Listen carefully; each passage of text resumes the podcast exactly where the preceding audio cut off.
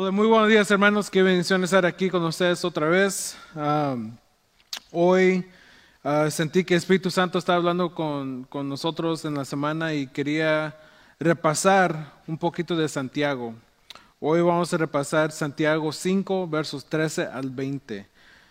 Y creo que la razón es porque hay mucho aquí en esos versos para explicar, para para aplicar en nuestras vidas. Um, hablé con Pastor Kevin y, los dos sentíamos que, que, que, Espíritu Santo nos estaba hablando igual. Entonces vamos a seguir hoy en Santiago, obras de, uh, el, en el libro de Santiago, obras de fe, y vamos a estar en capítulo 5, verso 13 al 20. Y si están, están en casa escuchando, por favor, si, si saben a alguien que quiere, que necesita escuchar la palabra de Dios o oración o lo que sea, por favor, presta de like y share y comparte con sus amigos o familiares um, para que escuchen. Entonces, ¿qué pasa si, si, nos paramos para leer la palabra de Dios? Y la palabra de Dios se, se, se lee en el nombre del Padre, Hijo y Espíritu Santo. Amén. Santiago 5, verso 13. ¿Está alguno entre vosotros afligido? Haga oración. ¿Está alguno alegre? Cante alabanzas. ¿Está alguno enfermo entre vosotros? Llame a los ancianos de la iglesia para que oren por él, ungiéndolo con aceite en el nombre del Señor. Y la oración de fe salvará al enfermo, y el Señor lo levantará y si ha cometido pecados, les serán perdonados. Confesaos vuestras ofensas unos a otros y orad por, un, por unos, orar unos por otros, para que seáis sanados. La oración eficaz, el justo, puede mucho. Elías era hombre sujeto a pasiones semejantes a, a las nuestras y oró fervientemente para que nos llovería, lloviera y no llovió sobre la tierra durante tres años y seis meses. Y otra vez oró y el cielo y el cielo dio lluvia a la tierra produjo y produjo su fruto. Hermanos, si alguno de entre vosotros se ha extraviado de la verdad y alguno no hace volver, sepa que el que haga volver al pecador de error de su camino, salvará, salvará de muerte un alma y cubrirá multitud de pecados. Amén. Dios Padre, te damos gracias esta mañana que estamos reunidos, que estamos juntos. Te pido por cada uno de mis hermanos que está escuchando o que están en el fireside room ahorita, um, escuchando a través de la el Facebook Live. Pido por cada uno de ellos. Esperemos que todos estamos bien y que muy pronto lo, lo reunamos aquí en, como regular como antes, mi Dios. Pues te pido por cada uno de ellos que, que estén bien en salud, que estén bien en espíritu y esperamos que tu palabra nos, nos corrige, nos dé acciones prácticas que podamos vivir en nuestras vidas. Y sí pido por cada uno de mis hermanos que, que si están enfermos, afligidos o alegres, que sepan qué hacer con, esos sentidos. Y, aquí Santiago nos, da cosas prácticas para vivir en nuestras vidas. Entonces, ven frente a nosotros lo que hemos preparado. Te doy gracias por el grupo, grupo de alabanza, los líderes de, de este grupo. Pido por cada uno de ellos y sus familias. Y te damos gracias, mi Dios. En tu nombre poderoso. Amén. Amén. Amén, hermanos. Entonces, hoy vamos a tocar tres disciplinas espirituales superiores para mí personalmente, las tres principales disciplinas espirituales. La primera vamos a, a ver el meditando en la palabra de Dios. Muy importante, hay que meditar en la palabra. La segunda, orando según la palabra de Dios. Y el tercer, adorar, a orar en la palabra de Dios. meditar, orar, adorar, llamamos a esas disciplinas espirituales. Una disciplina espiritual es simplemente algo que aprendes a hacer de manera regular para mantenerle saludable o crecer.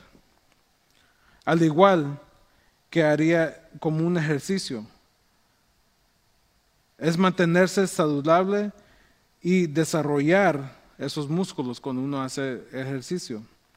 Disciplinas espirituales es según la palabra de Dios, es orar según la palabra de Dios. Lo que yo puedo decir es que la disciplina espiritual, lo que vamos a ver en el número dos hoy es orar según la palabra de Dios. Y es la forma más poderosa de, de estar con Dios en la voluntad de Dios para nuestras vidas. Hay que ver la palabra, leerla, entenderla. Y puedo simplemente decirles que interactuar con Dios y su palabra es vivir ah, humildemente en la presencia del Espíritu Santo. Y es la forma más poderosa para que un, cristiano transforme en su camino con, Dios. Y eso es punto. Dios te ha, hablado, te ha dado la capacidad de transformarte en la imagen de Él. Tenemos que aceptarlo, tenemos que saber que nosotros somos hechos en la imagen de Dios. Cuando se trata de la oración debemos orar acuerdo con la palabra de Dios.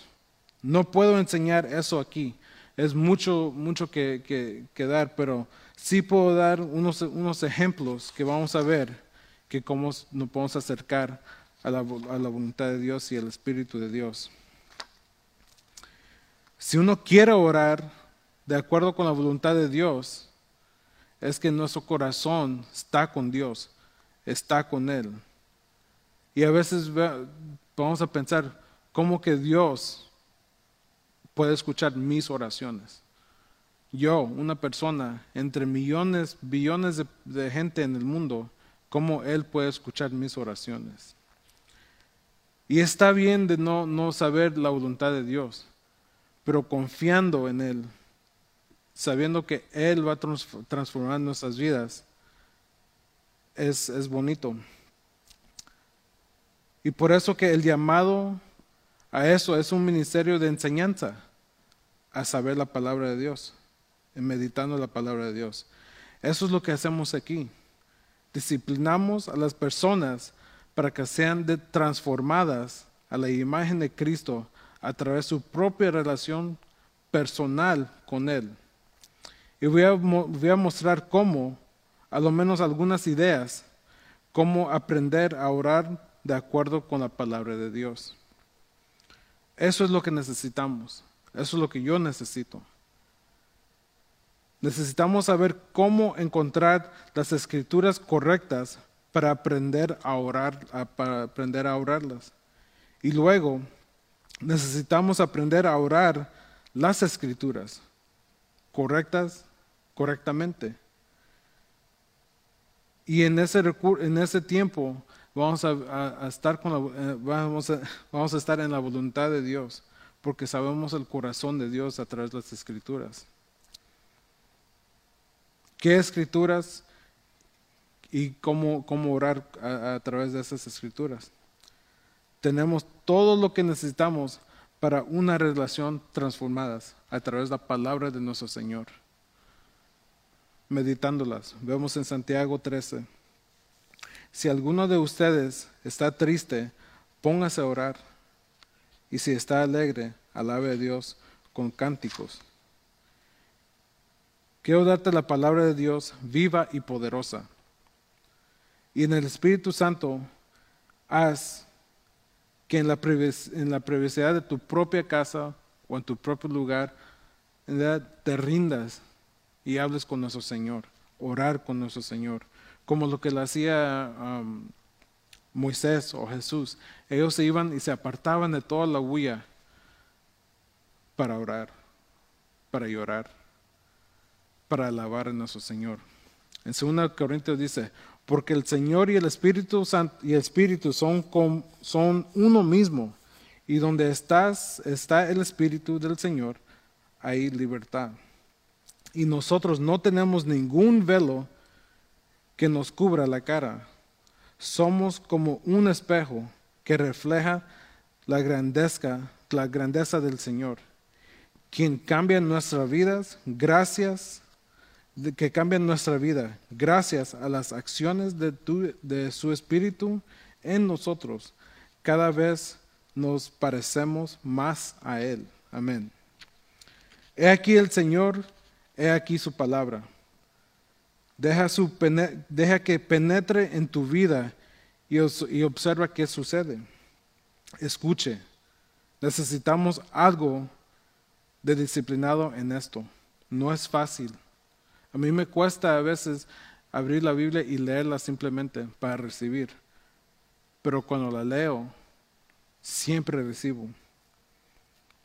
Entonces hay que ir al centro de la conexión. Dios nos mandó esas palabras para nosotros. Y hay que buscar una aplicación práctica en lo que estamos leyendo. La palabra tiene muchos años, miles de años en ella, pero siempre hay algo para aplicarla en nuestra vida. Santiago continúa su exhortación a orar en cada situación, ocupándose, ocupándose de la oración por los enfermos. En verso 14 dice, ¿está alguno enfermo? entre vosotros. Llame a los ancianos de la iglesia para que oren por él, ungiéndolo con aceite en el nombre del Señor. Y la oración de fe salvará el enfermo, y el Señor lo levantará. Y, si ha cometido pecados, les, les serán perdonados, perdonados. Esos versos son un poco difíciles Pastor Chuck decía que no cambiemos lo que no lo que sabemos por lo que no sabemos. En otras palabras, tenemos que, asegurarnos que qué es lo que sabemos hoy y dejar que, que, Dios se controle con lo que no sabemos. Dios se, se a lo que no sabes. No es una gran filosofía para vivir aferrarte a lo que, a lo que sabes, deja que Dios se aferre a lo que no sabes. Eso es lo que sabemos. Santiago está escribiendo una receta mágica para curar. No está haciendo una receta mágica. No está dando un entender que si sigues esos pasos a la perfección, tu curación física estaré garantizada. Eso es lo que no, no habla eso Santiago aquí. Él simplemente está hablando que si uno está enfermo, llámenlo a los ancianos, a los pastores, a los líderes de la iglesia, para que oren por ellos. Si estás sufriendo, orar. Si estás celebrando, orar. Si estás enfermo, no solo ore, sino que los ancianos de la iglesia vengan a orar. No solo orar, sino que te unge con aceite en el nombre del Señor. Lo primero que sabemos que vemos aquí, al menos del texto original, es que, es que vemos que es vemos que es el que está enfermo, tiene la responsabilidad de llamar a los ancianos el que está enfermo tiene esa responsabilidad de llamar a los ancianos de la iglesia, a los hermanos, a los líderes, para que nosotros sepamos y oremos por ustedes. Santiago 5.14 dice, si está enfermo, esa es la responsabilidad de llamar a los ancianos para que nosotros podamos trabajar, orar para esta persona. Así está escrito, simplemente así está escrito. Muchos de los estudios dicen que esto implica el primer paso de fe. Eso implica la fe para, para creer que si haces eso, Dios se moverá. También debe dar el paso de llamar a los ancianos. Primer paso de fe, demostrar una creencia en el poder de oración. Y luego el versículo 14 dice que los ancianos de la iglesia deben orar por él.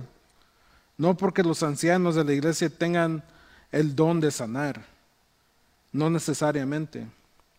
Podrían, por ser en ese momento, o pueden tenerlo para ese momento.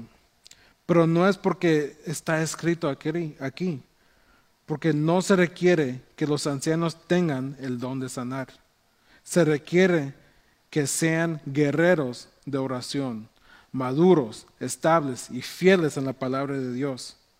Entonces Santiago está diciendo que, que vayan con ellos, que han demostrado que son guerreros de oración, que somos maduros, que somos fieles y estables en la palabra.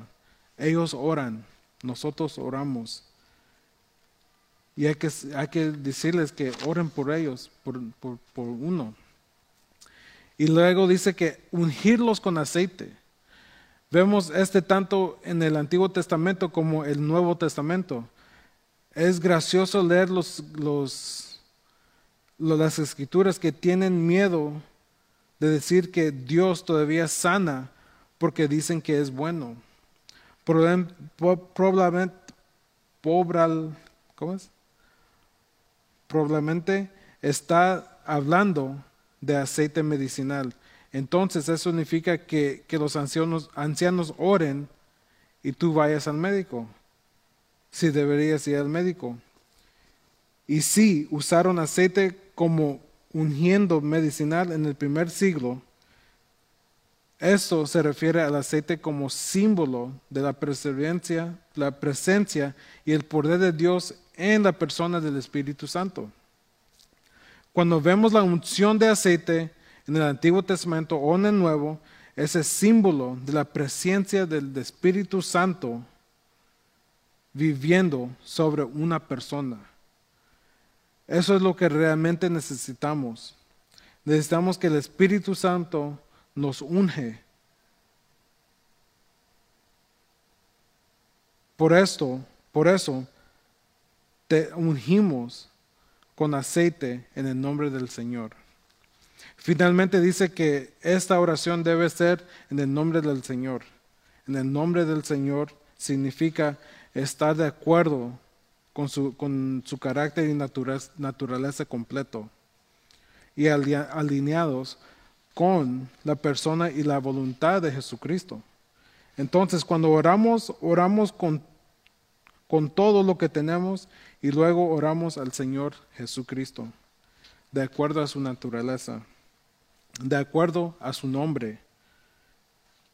En, y en esencias, lo que estamos diciendo es, Señor, sabemos que ya lo hará, pero no creemos que sepa que estamos de acuerdo con usted. Simplemente deje a un lado todo lo que no se aliene con su, con su voluntad y haga todo lo que se aliene a su voluntad. Eso es lo que queremos, que Dios cambie a nuestro ser, que Él nos sane pero tenemos que entender y saber que es a la voluntad de Él y al tiempo de Dios, no al tiempo de nosotros. Santiago dice, y la oración de fe salvará al enfermo y el Señor lo levantará. Hay una oración de fe y hay una cosa llamada artículo definido, que significa la oración de fe. Una oración de fe específica que salvará absolutamente al enfermo y el Señor nos rescata. Nosotros estamos enfermos por el pecado. El momento que nosotros aceptamos a Jesucristo, nuestros pecados, mientras nosotros pedimos perdón por nuestros pecados, Él se olvida de esos. seguimos enfermos del pecado, pero ya tenemos un destino diferente, ya tenemos un destino de vida eterna con Él. Y si eso es cierto, en las escrituras, considera que a Pablo y a los discípulos de Pablo y a muchos otros que sufrieron en el servicio del Señor que tenían verdadera fe. En, el, en las escrituras completa, la vida real nos damos cuenta que hay quienes tienen verdadera real fe, genuina en el, en el que el Señor elige a no sanar físicamente. ¿Por qué? Si fueras Dios, lo sabrías. Y esa es la respuesta. Nosotros queremos, eh, leemos la escritura que Pablo fue enfermo. Él sufría de, muchas cosas. Él, Lucas, que era un doctor, estaba con él por muchos tiempos, ayudándole físicamente. Pero eso no quiere decir que Dios no lo sanó. Sabemos que Dios lo, lo completó, lo sanó a él. En el verso 15, al final del verso 15, dice que, y si cometido pecados, les serán perdonados. ¿Por qué creemos que Santiago ahorró eso ahí? Es interesante que agregó esto a la oración de fe que salvará al enfermo y el Señor nos rescataba. Ahora dice que ha cometido pecados y que serán perdonados. Hay algunas, ah, algunos hombres que, que escriben de esa confesión del pecado sobre la fe al llamar al anciano sobre la oración. La supuesta oración de confesión, pero déjame aclararlo. La construcción del versículo no indica que cuando alguien está enfermo siempre es debido al pecado en su vida. No indica eso. Sin embargo, el versículo indica que es posible que la enfermedad está asociada con el pecado. Si has conocido a personas como yo que ha conocido muchos que viven su vida en el pecado, pero no están enfermos. Y dicen que pues, ¿cómo va a haber una conexión ahí? No sé todo eso, no sé cómo explicarlo, pero yo sí sé que Dios está en control sobre eso. En el judaísmo del primer siglo era muy común asociar la, la dolencia física con el pecado.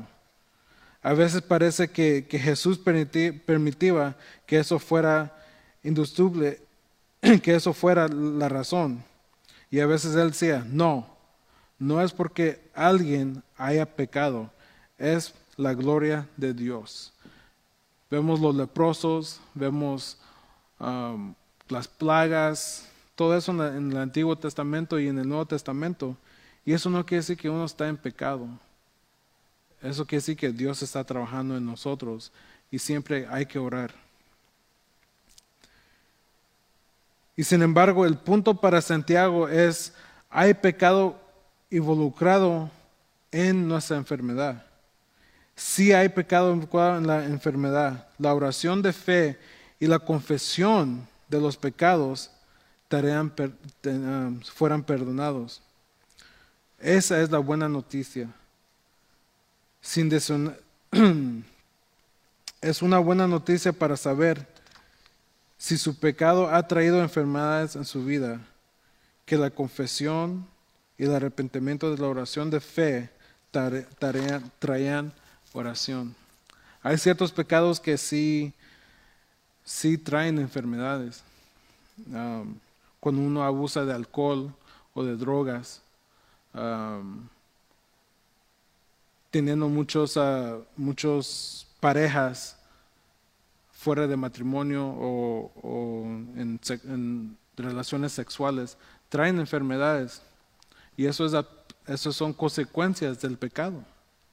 Y hay que entender eso. Pero hay, hay cosas que en realidad solo Dios se puede encargar. En el verso 16 dice, por eso confiesen sus pecados Ves que Santiago está saliendo de eso.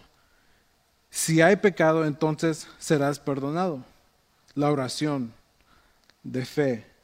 Y luego pasa directamente a lo que llamamos oración de responsabilidad. orando, orando, segundo punto, orando según la palabra de Dios. Verso 16 dice, por eso confiesen sus pecados unos a otros y oren unos por otros para que Dios los sane. La oración de una persona buena es muy poderosa porque Dios la escucha. La oración de una persona justa es, eh, es eficaz, funciona, tiene, una gran, tiene un gran poder mientras funciona. Son, ah, vemos que eso sucede en el estudio bíblico, que esos, esas cosas suceden cuando uno está en oración. Nosotros antes teníamos un estudio bíblico los lunes y nosotros oramos por los hermanos, estudiamos los salmos y cómo se movía Dios en esa área, cómo se movía Dios en ese, en ese grupo. Y es algo de poder, es algo de, de santidad. Y es algo que necesitamos. Yo les pido, hermanos, que, oren por mí. Oren por el ministerio que tenemos aquí en Calvary Chapel South en español. Oren por nuestros hermanos. Somos humanos y hacemos errores. Pero sabemos que nosotros tenemos un gran Señor que nos corrige. Y a través del Espíritu Santo estamos buscando cómo, cómo ministrarlos a ustedes, a cada uno de ustedes en donde están ustedes en sus vidas. Pues aquí Santiago nos dice que quién elegir. En el, versículo 16 dice al final según, de la segunda oración, elija una persona justa. Eso no significa justos como ah, salvados por la, por la gracia de Dios o por fe o repetir una oración.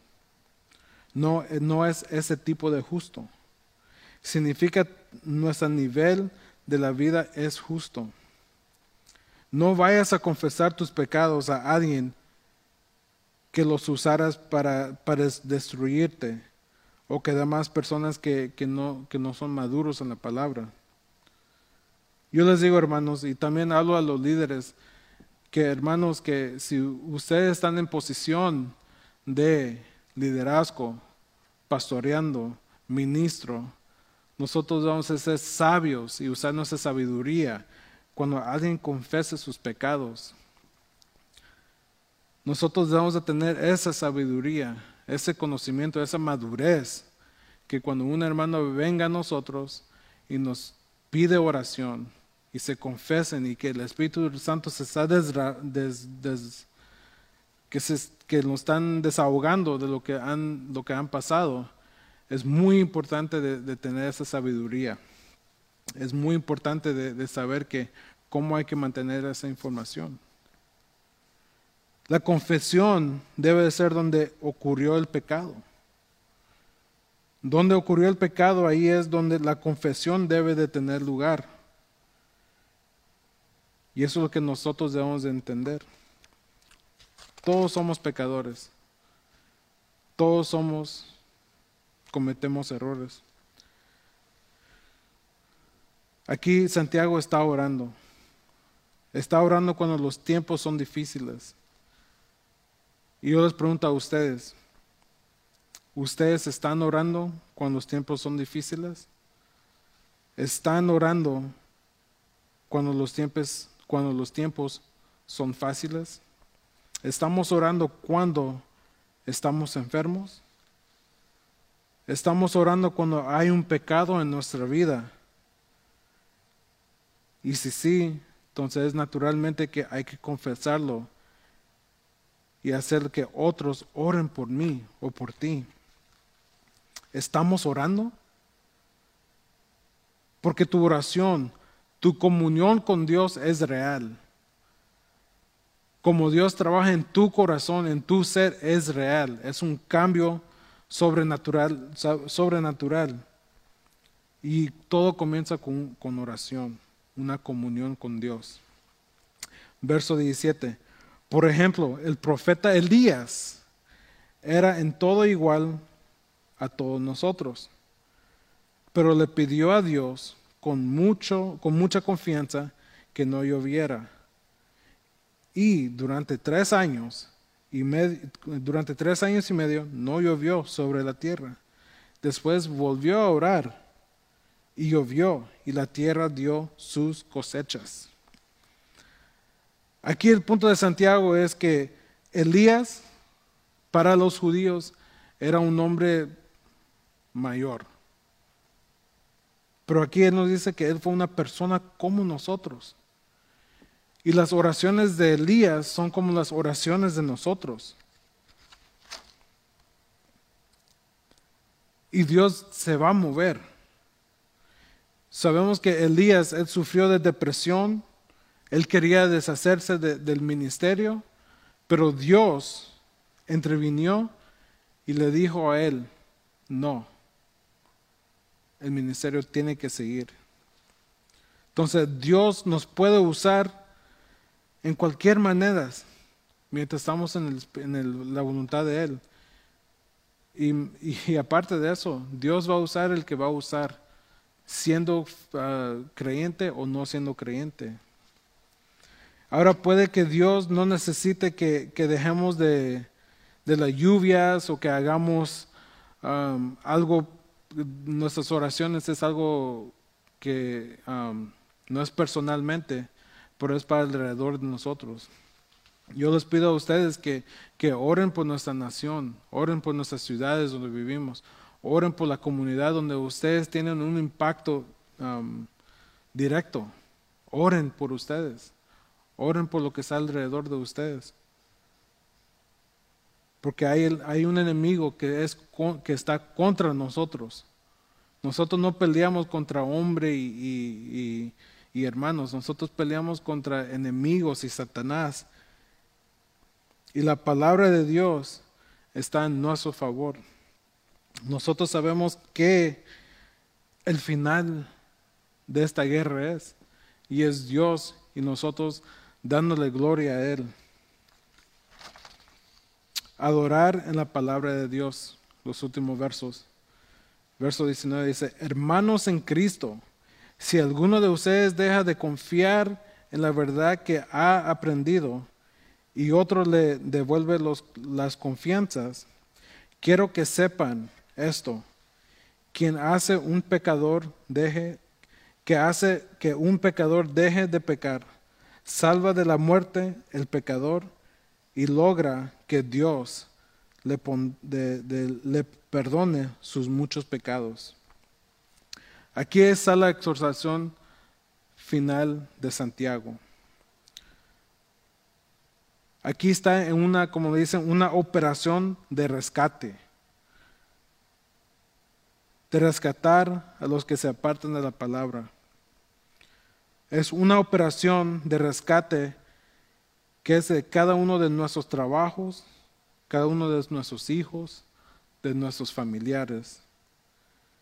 Si usted es salvo hoy, dice Pablo en Gálatas que si, si eres espiritual o piadoso, estás, estás, es, esas son tus responsabilidades. ¿Por qué? Porque Dios te ha unido a ti con otros en el camino de la fe. Por favor, mientras digo esto una y otra vez, determina que quiénes son esas personas. Porque Dios los ha unido. Los ha unido en fe. Y le doy gracias a hermano um, Mauricio que los miércoles él puso el título del estudio bíblico Unidos unidos, unidos en fe. Y estamos en Efesios y está dando una, palabra tremenda para que nosotros seamos unidos. Yo les digo que si no, si no han participado, por favor, están en Facebook, en Calvary Chapel South, en español, en la página web. Y, y, muy pronto vamos a comenzar el servicio los miércoles para que estemos reunidos a través de las redes sociales o en persona el objetivo es que somos unidos. Y tenemos, tenemos que orar por cada uno de nosotros. Ahí dice bien, bien claramente Santiago hermanos en Cristo. Estamos atotados a Él único mientras caminamos juntos siguiendo a Jesús. Y eso es algo poderoso que nosotros somos hermanos. Hay que orar por cada uno de, unos, cada uno de nosotros. ¿Qué les parece si oramos? Dios Padre, te damos gracias esta mañana que estamos reunidos. Te doy gracias por cada uno de mis hermanos que, estamos aquí. Te pido por cada uno de ellos. Espero que, les que la aplicación que, que tenemos aquí en Santiago es para para edificarnos, para seguir la voluntad de Dios, mantenerlos en oración, mantenerlos en espíritu, practicar esas tres disciplinas que a mí me han ayudado en mi camino contigo, mi Dios.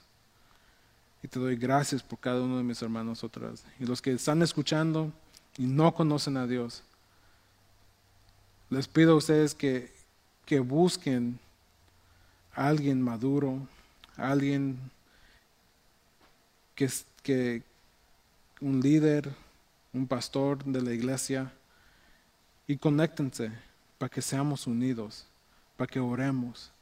También les pido si hay hermanos que están enfermos, déjenos saber para que nosotros oremos, para que nosotros lo ungimos, lo ungimos en aceite, porque sabemos que el poder, el poder de Dios, de Dios está en nosotros. Nosotros tenemos la autoridad.